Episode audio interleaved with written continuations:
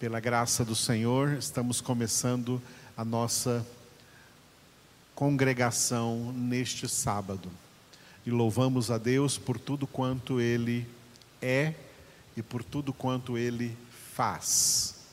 Por tudo quanto já fez em toda a história da humanidade, por tudo quanto está fazendo hoje na história atual, por tudo quanto está fazendo na história da vida pessoal de cada um de nós e por tudo quanto Ele ainda vai fazer até o fechamento dessa história e o estabelecimento eterno de todas as coisas. A Ele toda a glória, toda a honra e todo o louvor. Eu quero convidar você a centralizar toda a sua atenção agora na palavra de Deus que nós vamos ler. O segundo capítulo do livro do profeta Abacuque. Abacuque, capítulo de número 2. É na palavra do Senhor, que é a mesma coisa de evangelho do Senhor, boa nova do Senhor, que está o poder de Deus para a salvação de todo aquele que crê. E a coisa mais poderosa que a palavra de Deus opera em nossas vidas é o conhecimento de Deus. Nós lemos a Bíblia para conhecer mais a Deus. Nós meditamos na Bíblia para conhecer mais a Deus. Nós anunciamos a palavra a fim de que por essa palavra cada pessoa que por ela é alcançada conheça mais a Deus. A nossa oração é que esta congregação seja um passo a mais no crescimento, no conhecimento de Deus na sua vida, em nome de Jesus. Acompanhe então esta leitura de Abacuque, capítulo 2. O profeta declarou assim: Por-me-ei na minha torre de vigia. Colocar-me-ei sobre a fortaleza e vigiarei para ver o que Deus me dirá e que resposta eu terei à minha queixa. O Senhor me respondeu e disse: Escreve a visão, grava-a sobre tábuas, para que a possa ler até quem passa correndo porque a visão ainda está para cumprir-se no tempo determinado.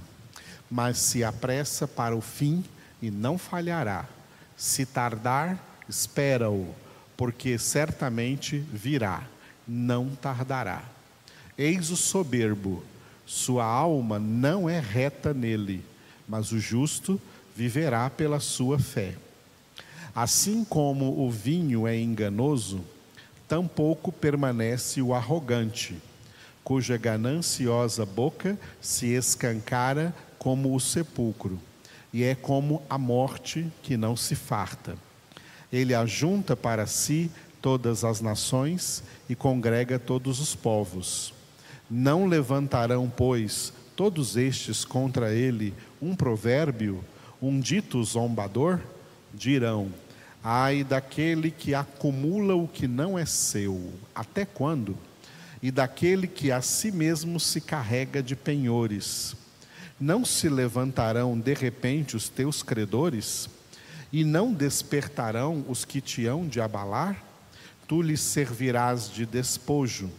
Visto como despojaste a muitas nações, todos os mais povos te despojarão a ti por causa do sangue dos homens e da violência contra a terra, contra a cidade e contra todos os seus moradores. Ai daquele que ajunta em sua casa bens mal adquiridos, para pôr em lugar alto o seu ninho, a fim de livrar-se das garras do mal. Vergonha maquinaste para a tua casa, destruindo tu a muitos povos, pecaste contra a tua alma, porque a pedra clamará da parede, e a trave lhe responderá do madeiramento. Ai daquele que edifica a cidade com sangue e a fundamenta com iniquidade. Não vem do Senhor dos exércitos que as nações labutem para o fogo e os povos se fatiguem em vão? Pois a terra se encherá do conhecimento da glória do Senhor, como as águas cobrem o mar. Ai daquele que dá de beber ao seu companheiro, misturando à bebida o seu furor, e que o embebeda para lhe contemplar as vergonhas. Serás farto de opróbrio em vez de honra. Bebe tu também e exibe a tua incircuncisão. Chegará a tua vez de tomares o cálice da mão direita do Senhor, e ignomínia cairá sobre a tua glória, porque a violência contra o Líbano te cobrirá, e a destruição que fizeste dos animais ferozes te assombrará, por causa do sangue dos homens e da violência contra a terra, contra a cidade e contra todos os seus moradores. Que aproveita o ídolo visto que o seu artífice o esculpiu, e a imagem de fundição, mestra de mentiras, para que o artífice confie na obra, fazendo ídolos mudos? Ai daquele que diz à madeira, acorda, e à pedra muda, desperta. Pode o ídolo ensinar? Eis que está coberto de ouro e de prata, mas no seu interior não há fôlego nenhum. O Senhor, porém, está no seu santo templo. Cale-se diante dele toda a terra. Aleluia.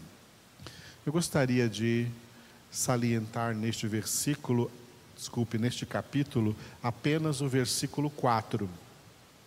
Eis o soberbo, sua alma não é reta nele, mas o justo viverá pela sua fé. Esta é uma palavra que se tornou conhecida porque ela tem três citações no Novo Testamento. Abacuque capítulo 2, versículo 4 é citado três vezes no Novo Testamento. E essa é a única vez no Antigo Testamento. E é impressionante notar como que no Antigo Testamento, se você prestar bastante atenção, quase você não vai achar a palavra fé. Você acha a palavra fé com abundância no Novo Testamento. No Antigo Testamento é muito raro você ler a palavra fé. Geralmente ela é substituída pela pelo verbo crer ou acreditar ou confiar, ou confiança. Mas fé é muito raro. E essa aqui é uma das raras vezes que o Antigo Testamento traz a palavra fé.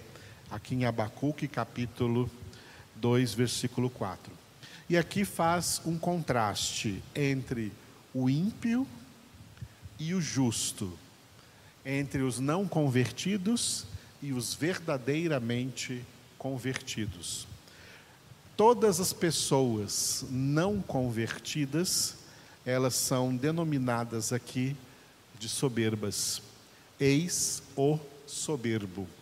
Este soberbo aqui se refere espiritualmente, no sentido espiritual, a todas as pessoas não convertidas porque todas as pessoas não convertidas estão ainda no estado de condenação, estão ainda no estado original de pecado em que vieram ao mundo.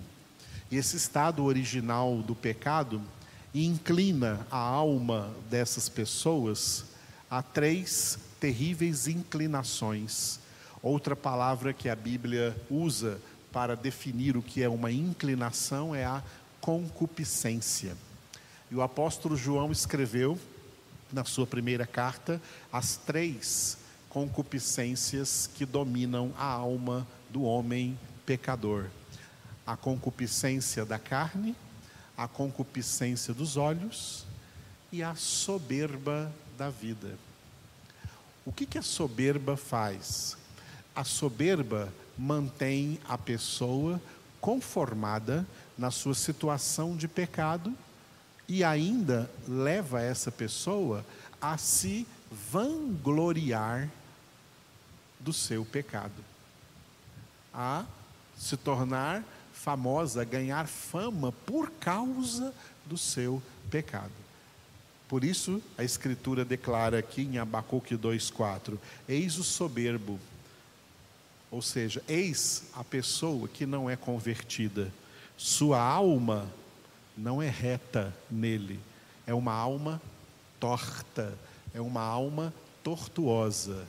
O pecado tornou a alma humana tortuosa. A sua alma não é reta. A alma dos pecadores não é reta, é uma alma torta. Mas, e aqui você então encontra, né?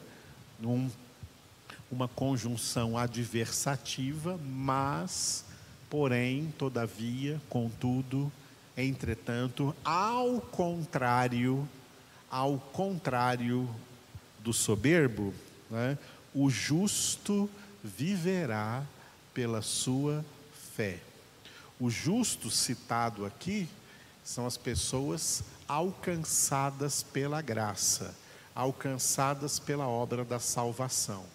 Elas também eram soberbas e pecadoras, como todas as outras pessoas, mas uma vez alcançadas pela graça, elas agora vivem no estado de salvação, não mais no estado de condenação. E no estado de salvação, elas aprendem a viver pela fé. O pecador não tem essa fé. Não é a fé natural que os homens colocam naquilo que eles querem colocar. É a fé sobrenatural, a fé que é dom de Deus, a fé que vem do Senhor para nós. No momento em que fomos alcançados pela graça, pela obra da salvação, nós recebemos o dom da fé. Por isso, Paulo disse em Efésios 2,8: pela graça sois salvos mediante a fé. Isso não vem de vós, é dom de Deus. Essa fé que é dom de Deus, é essa fé que está sendo citada aqui em Abacuque 2,4. O justo viverá pela sua fé. Agora eu gostaria de mostrar uma diferença que aparece nas quatro citações desta mesma frase. Aqui em Abacuque, esta frase, ela tem um pronome possessivo, dizendo assim: ó, o justo viverá pela sua fé. Ou seja, essa fé é pessoal. O dom da fé é dado de maneira pessoal a cada pecador que é convertido, transformado em filho de Deus. Todo filho de Deus tem a fé, e essa fé se torna algo pessoal, a sua fé. Deus deu de presente para ser sua, a sua fé. Isso é interessante, porque ninguém pode viver pela fé do outro. Cada um só pode viver pela sua própria fé. Só para ilustrar, uma vez uma senhora chegou para mim e falou assim: Pastor, o senhor ora por mim? Eu oro, claro que eu oro. Como pastor, eu posso orar, não só como pastor, mas como crente, nós temos até o dever de orar uns pelos outros e ajudá-los em oração. Não tem nada errado até aí. Mas aí eu fiz uma pergunta para ela o seguinte, não é? Por que, que você quer que eu ore por você? Ela falou assim, porque eu tenho muita fé na oração do Senhor. Eu falei para ela assim, e por que, que você não tem fé na sua oração? Não, eu tenho fé na minha oração, mas eu tenho mais fé na oração do Senhor do que da minha. Você está entendendo isso? Tem muita gente que comete esse erro. Isso é um erro. Não é um erro que nós oremos uns pelos outros, e não é um erro que nós peçamos oração para alguém orar por nós ou por alguma causa. Mas pedir oração para alguém, porque eu creio mais na oração dessa pessoa do que na minha, então eu estou eu estou invalidando ou desconsiderando o dom da fé que Deus me deu. E o que Jesus disse sobre a fé? Se tiverdes fé do tamanho de um grão de mostarda, que é a menor de todas as sementes, direis a este monte: transporta-te daqui para o mar, e ele obedecerá, e nada será impossível, porque tudo é possível ao que crê.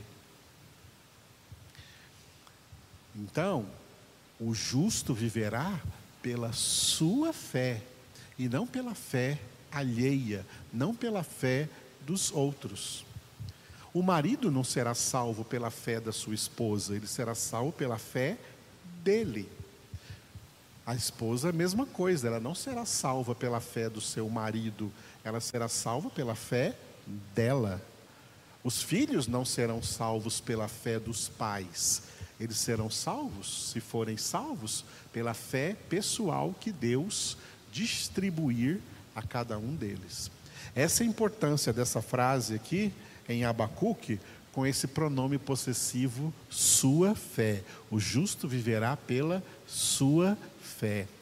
Fé pessoal. Quando você vai lá para o Novo Testamento, é, em Romanos capítulo 1, versículo 17, está escrito diferente. Está escrito assim: o justo viverá por fé. O justo viverá por fé. Não tem lá pela sua fé. Está escrito por fé. Esta preposição, colocada lá então por, em Romanos 1,17, o justo viverá por fé, está dando agora maior relevância a essa fé. Por fé. Qual fé?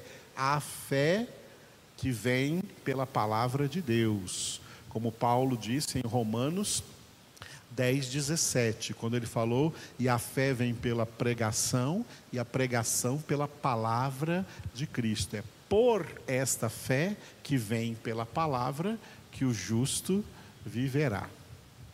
Quando Paulo escreve a carta aos Gálatas, capítulo 3, versículo 11 de Gálatas, ele muda de novo para pela. O justo viverá pela fé, não é por e nem usa o sua, apenas pela. O justo viverá pela fé. Pela e por fica igual o sentido, porque pela fé está se referindo exclusivamente a essa fé que é dom de Deus e que nós recebemos por ocasião da nossa conversão, quando fomos alcançados pela graça de Deus. E por último, você pode ver em Hebreus capítulo 10, Hebreus capítulo 10, versículos 38 e 39, que aparece também de uma forma diferente. Ali o autor de Hebreus colocou Deus falando assim. E ele acrescenta outro pronome possessivo.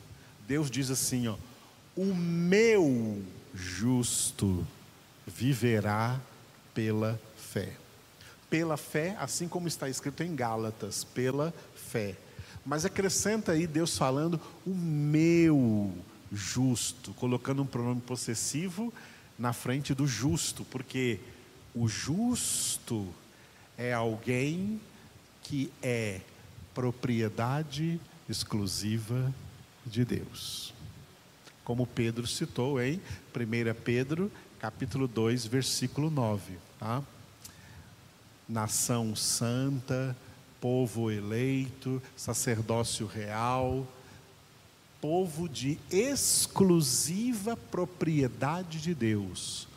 Povo de quem Deus vai dizer, de cada pessoa desse povo, este é meu, meu justo. O meu justo viverá pela fé. Ou seja, quem é de Deus e quem não é de Deus. Quem é de Deus vive pela fé. A fé que vem por meio da palavra. Quem não é de Deus não vive por esta fé. Vive por outras coisas, por outras motivações, por outras práticas, por outras convicções pessoais que eles tenham lá, que são diversas. Mas Deus declara enfaticamente: quem é meu, quem é de Deus, o meu justo viverá pela fé. Traduzindo melhor, Deus está dizendo: o meu justo viverá de acordo com a minha palavra, porque foi por essa palavra que veio a ele o dom da fé. O justo, o Filho de Deus, a quem é de Deus, é e se torna em tudo, exatamente tudo, radicalmente diferente de todas as pessoas que não são convertidas. Diferentes no pensar, no falar, no agir, no se comportar, no se conduzir na vida. Filhos de Deus são radicalmente diferentes do resto do mundo, porque nós somos de Deus e, de, e Deus mesmo diz acerca de nós: o meu justo viverá pela fé. Juntando essas quatro citações em uma só, poderia dizer, poderíamos dizer assim: ó, Deus falando, o meu justo viverá pela sua fé, ou por meio da sua fé. Fé que é dom de Deus, que nós recebemos diretamente do Senhor. Uma das coisas que fazemos quando vivemos pela fé é orarmos ao Senhor. E é isso que vamos fazer agora. Senhor nosso Deus, Todo-Poderoso, queremos em primeiro lugar te agradecer, te louvar, Senhor, pelo dom da fé. Fé que está escrito na tua palavra que não é de todos, porque tu não concede a todos este maravilhoso dom. Mas está escrito na tua palavra que esta verdadeira fé é dos teus eleitos, a fé que é dos eleitos de Deus. Obrigado por esse dom precioso da fé que o Senhor nos presenteou em Cristo Jesus a partir do primeiro momento do ato da nossa conversão fé que caminha conosco, fé que é desenvolvida no mesmo nível em que nós desenvolvemos também a nossa salvação por meio da obra da santificação. Porque o justo viver pela fé significa o justo viver se santificando em obediência à tua palavra buscando e seguindo a santificação sem a qual ninguém verá o Senhor. É assim que nós vivemos pela fé. Fortalece cada um dos teus verdadeiramente justos. Fortalece cada um dos que são teus. Fortalece cada um dos teus filhos e filhas para viverem por essa fé em todas as coisas que por essa fé sejam transformados no pensamento, nas palavras, nas ações, no comportamento, na conduta, em toda a nossa vida. Nós te louvamos, Senhor, porque nos destes, nos presenteaste com essa fé maravilhosa que veio a nós por meio da tua santa palavra. Te adoramos, ó Deus, em nome de Jesus. Amém.